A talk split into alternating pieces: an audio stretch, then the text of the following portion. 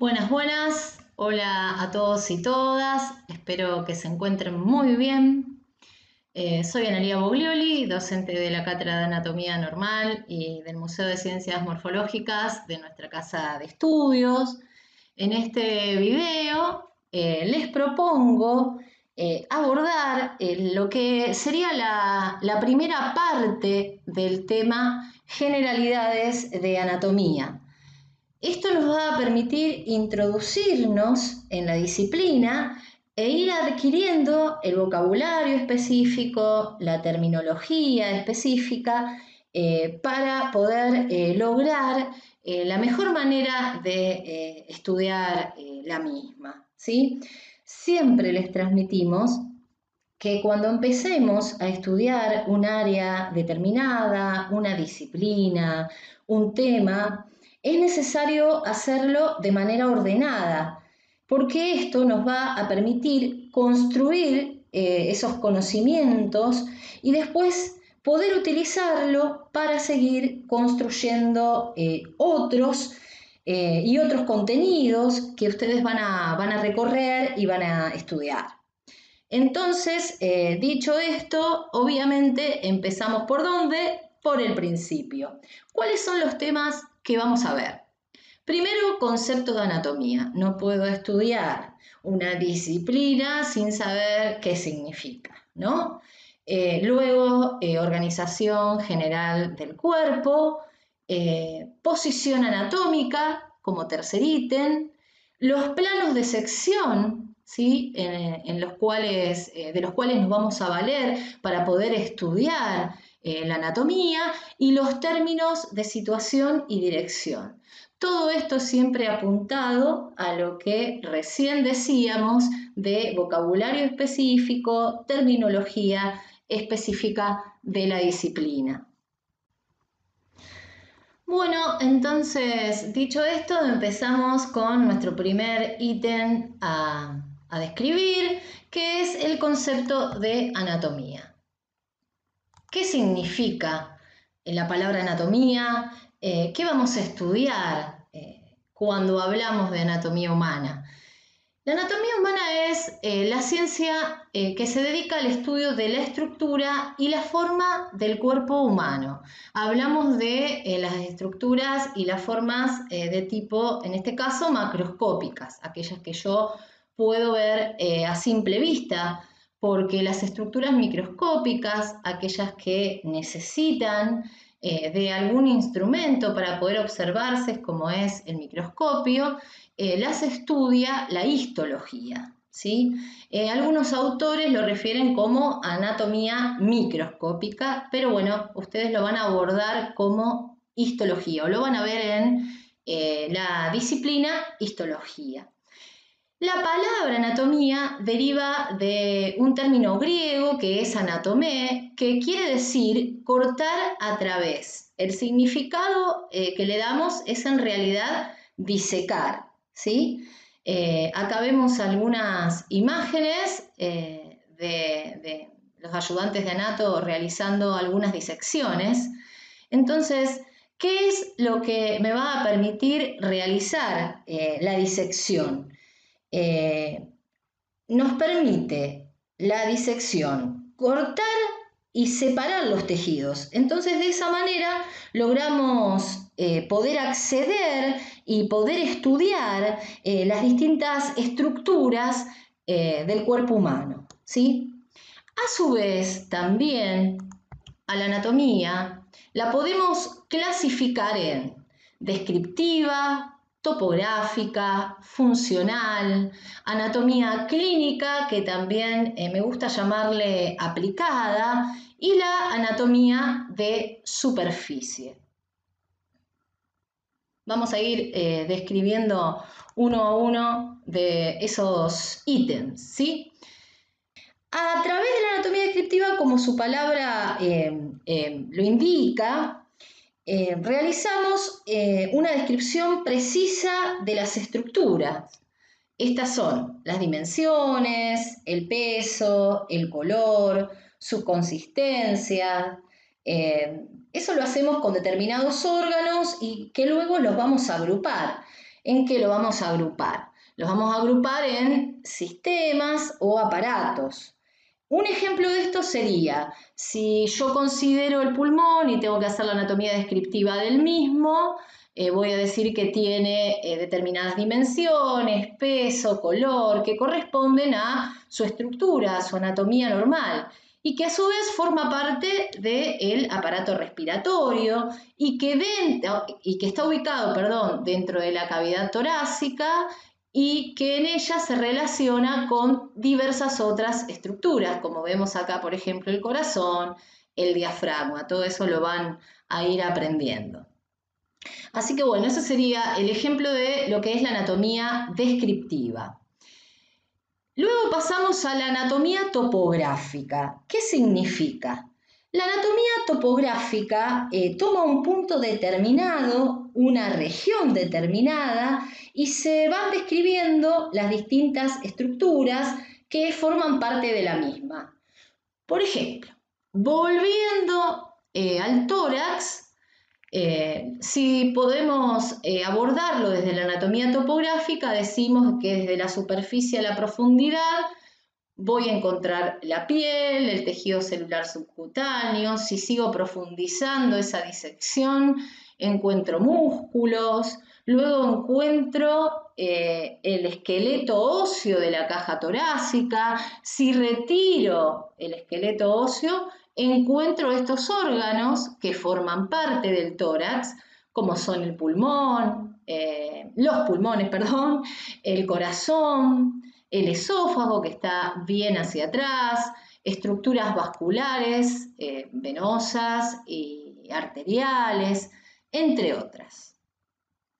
La próxima eh, anatomía a describir es la anatomía funcional. Esto es muy importante que lo tengan en cuenta porque acá estamos hablando de estructuras, ¿sí? Estructuras macroscópicas, anatómicas, estructuras microscópicas, histológicas. Siempre, siempre, las estructuras eh, van a ser de determinada forma para que ese órgano, ese sistema, ese aparato pueda cumplir con una función determinada.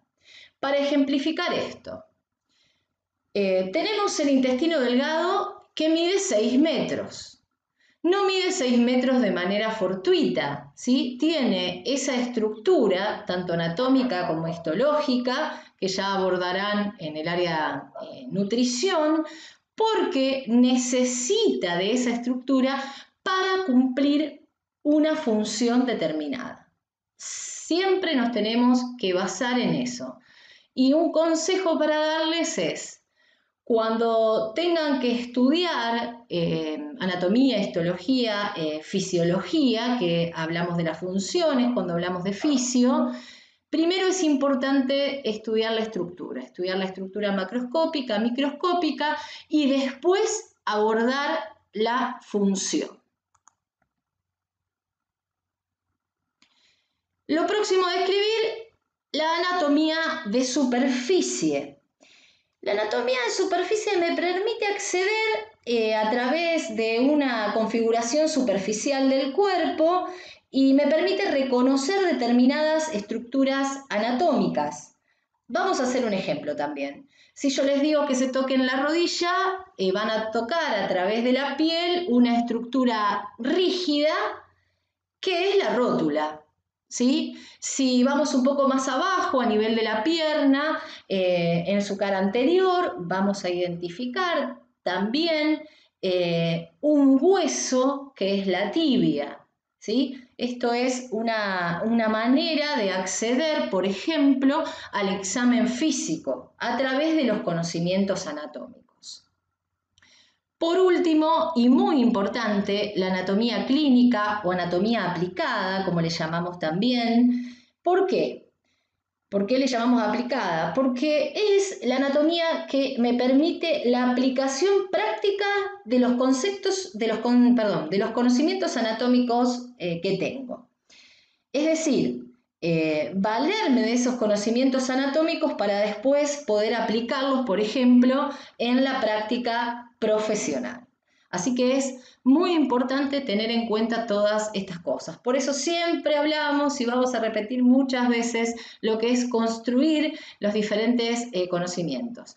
Si yo no sé lo normal, no conozco la anatomía normal, nunca voy a poder identificar cuando algo sea anormal o tenga una patología determinada. Y ya que estuvimos hablando del término disección y ya sabemos lo que significa, tenemos eh, en esta obra eh, de Rembrandt del año 1632, eh, quien inmortalizó al doctor Nicolás Tumb, justamente se llama la obra La lección de anatomía del doctor Nicolae, es Nicolaes Tumb. ¿Sí? Un médico holandés, cirujano, eh, anatomista. Fíjense cómo a través de la disección, mientras sus alumnos lo, observan, se va abriendo paso eh, a las diferentes estructuras para poder eh, mostrarles y para que ellos puedan estudiar y luego aprender dichas estructuras a través específicamente de la disección al lado, a lo mejor ya lo habrán visto en algún lado, lo que sería esa obra en tiempos virtuales, en los actuales tiempos virtuales.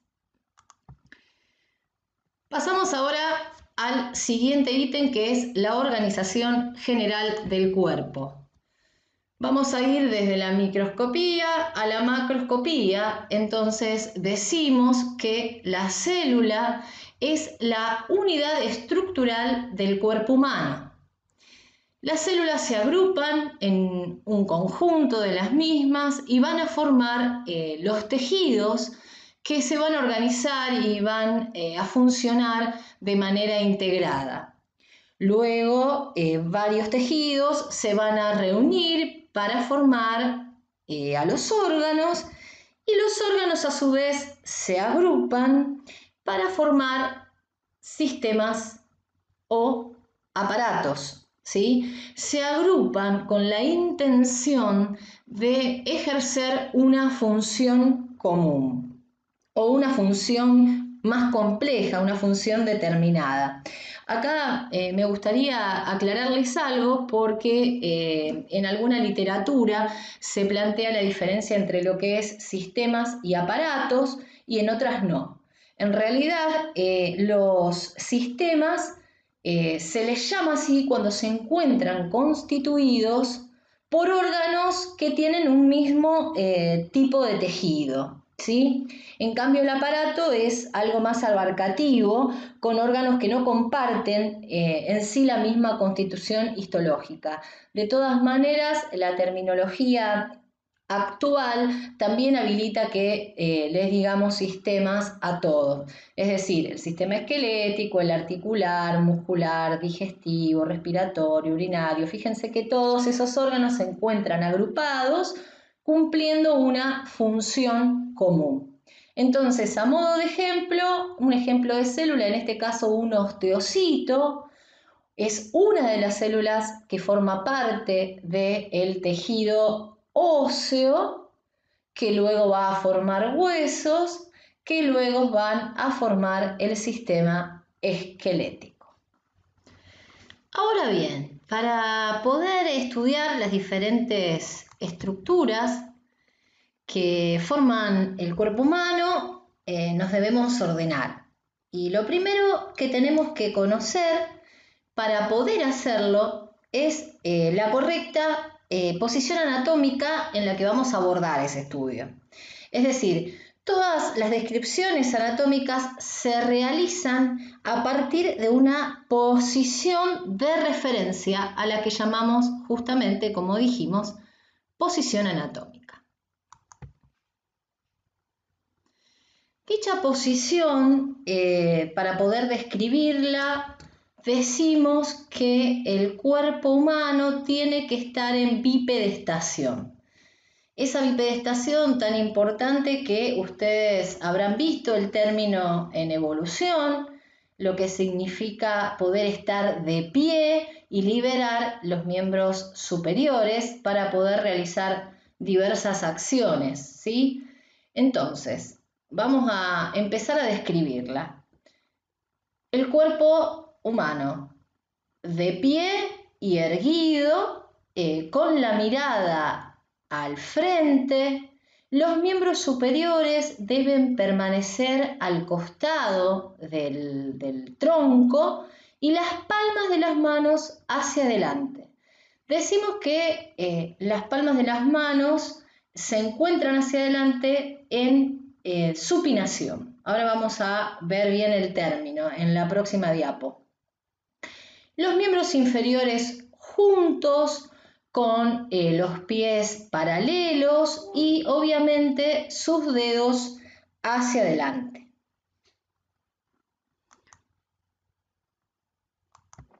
Decimos eh, lo de las palmas de las manos porque podemos tenerlas o bien en pronación o bien en supinación. Cuando se encuentran en pronación, eh, ¿qué es la pronación en realidad? Es llevar las palmas de las manos hacia atrás. Sería una rotación interna, ¿sí? Y la supinación es llevar la palma de la mano hacia adelante y el pulgar hacia afuera. Entonces, recordemos que las palmas de las manos se encuentran en supinación. Esto es importante eh, por los términos que vamos a ver a continuación, porque en este caso, por ejemplo, queda el pulgar hacia adentro ¿eh? y no hacia afuera como correctamente tendría que estar en la posición anatómica. Vuelvo a repetir que es muy importante porque todas eh, las descripciones anatómicas eh, que vamos a realizar se hacen teniendo en cuenta esta posición anatómica.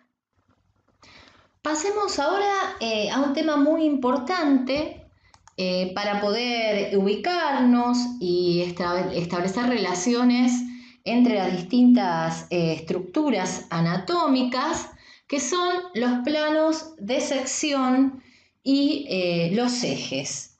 Siempre vamos a partir para trazar planos o ejes de una correcta posición anatómica para poder ubicarnos, eh, obviamente.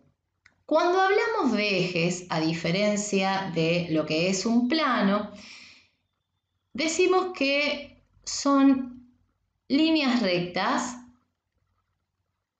que son unidimensionales, como si fuesen flechas que nos atravesaran en distintas eh, direcciones, por decirlo de alguna manera.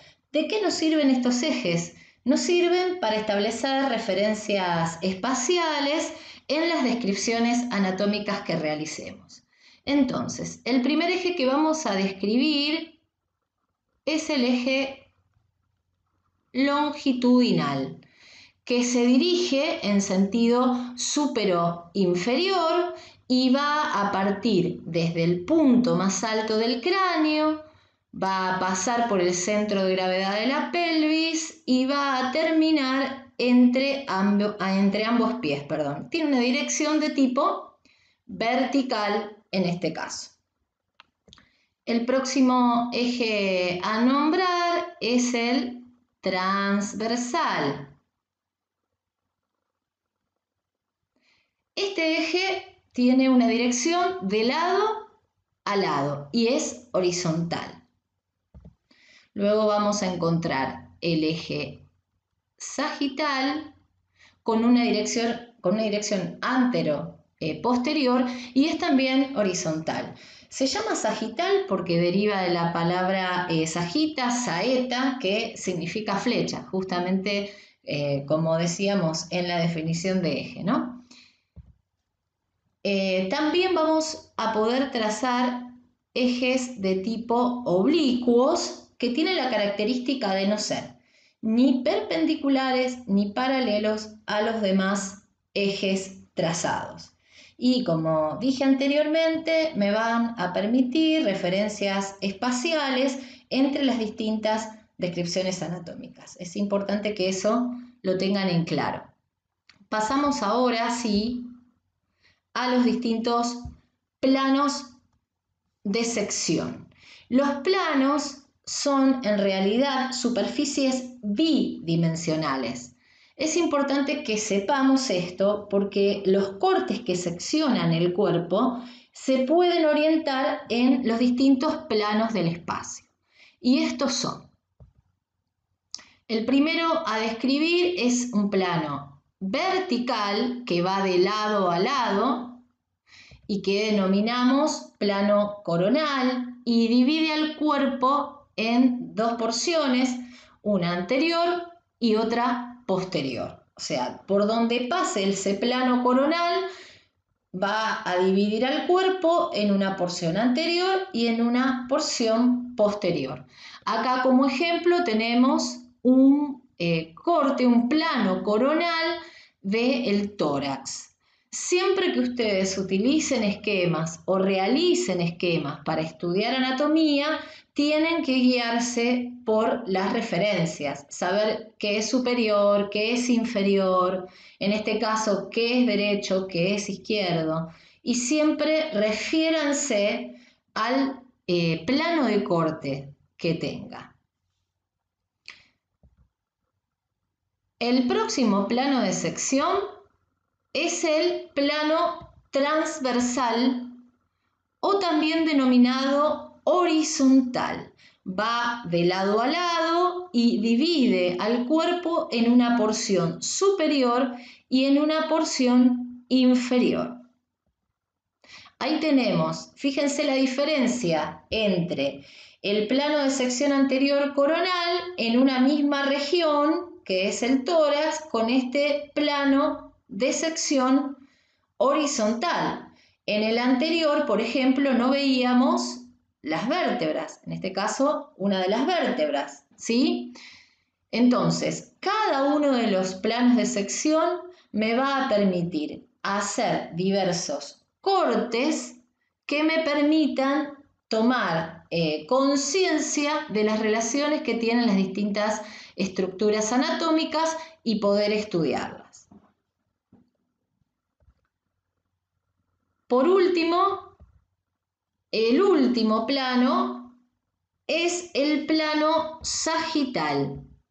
El plano sagital tiene también una, dirección vertical y divide al cuerpo en una porción derecha y en una porción izquierda. Y es así como se ve el tórax con un corte de tipo sagital.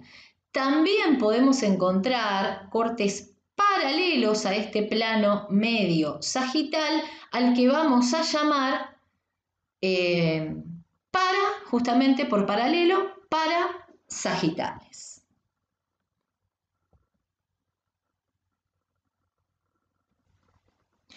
Bueno, y llegamos al último tema de esta primera parte eh, de generalidades de anatomía, donde vamos a abordar los términos de situación y de dirección.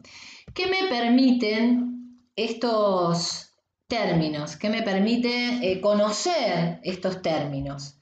Eh, localizar las distintas estructuras yo no puedo anatómicamente, científicamente, referirme a una estructura y decir está un poquito más arriba de, está un poco más abajo de, eh, o un poco para atrás, ¿no es cierto? Siempre voy a tomar eh, referencias determinadas y terminología determinada.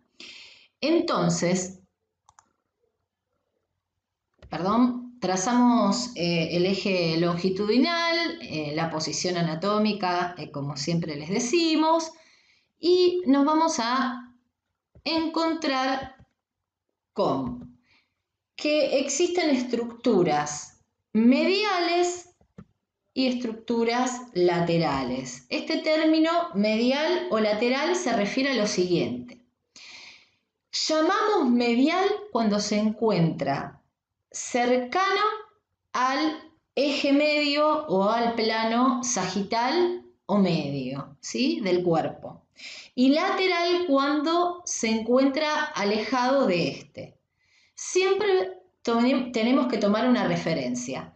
Por ejemplo, si yo hablo de las cavidades orbitarias y de los ojos, digo que se encuentran ubicados lateralmente a la nariz o que la nariz se encuentra ubicada medialmente a los ojos. Ahora, si me quiero referir a las orejas, voy a decir que las orejas se encuentran ubicadas lateralmente en relación a los ojos.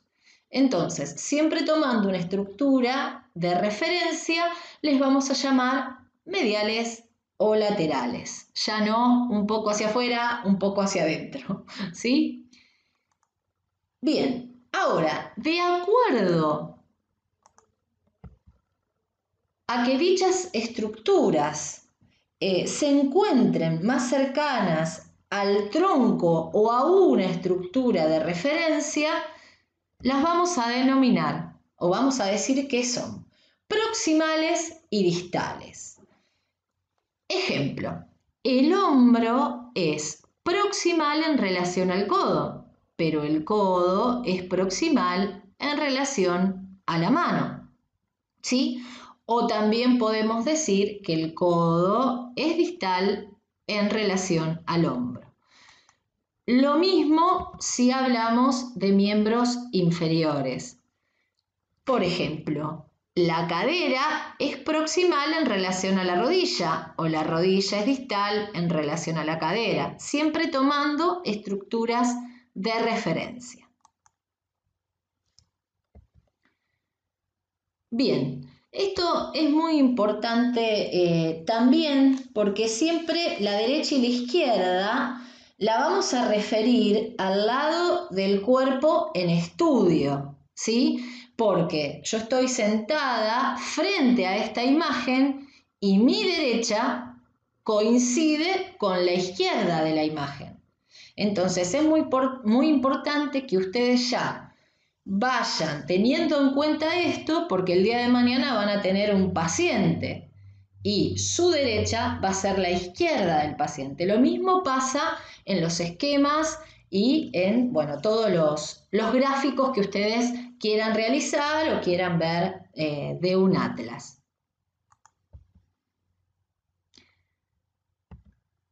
También aquellas estructuras que están más cercanas de la porción superior del cuerpo, es decir, del el cráneo, de la cabeza, las vamos a llamar craneales o cefálicas.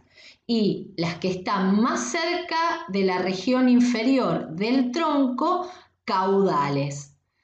¿Por qué caudales? Porque viene de cauda, que significa cola.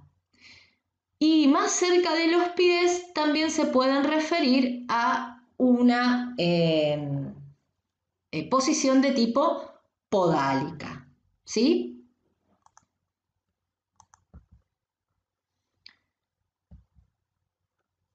A esto le denominamos en términos de situación anterior o ventral y posterior o dorsal. Todo lo que esté hacia adelante o más adelante de, le vamos a denominar anterior o ventral. Todo lo que esté detrás, ¿sí? Posterior o dorsal. Para ver un ejemplo, eh, yo voy a considerar que los dedos del pie son ventrales en relación, por ejemplo, al talón y al hueso calcáneo. ¿Sí? Perfecto. Bueno, esta es eh, una parte importante porque siempre nos preguntan con respecto a la bibliografía. Eh, generalmente utilizamos textos clásicos Rubier, Latarger, eh, también PRO de anatomía clínica, ha sido muy útil, han, visto en esta clase varias referencias eh, del PRO. Eh, pero bueno, esta sería la bibliografía eh, clásica de los libros de anatomía y también utilizamos atlas anatómicos. Eh, tienen el apunte en la guía del estudiante subido al campus, el apunte de generalidades, cráneo y columna, también para poder estudiar esta primera parte de los temas anatómicos por decirlos de alguna manera. Bueno, muchísimas gracias eh, por haberme escuchado, espero que les haya servido, que haya sido útil esta manera de, poder acompañarlos en el estudio. Ténganse paciencia y también eh, tengan dedicación y, y compromiso perdón, con respecto con respecto al estudio y ya van a ir adquiriendo el, vocabula el vocabulario, la terminología. Así que bueno, eh, bueno, les quiero pedir disculpas si escuchan algún ladrido, los culpables eh, son ellos. Nos vemos en la segunda parte de la clase. Eh, abrazo grande para todos y todas.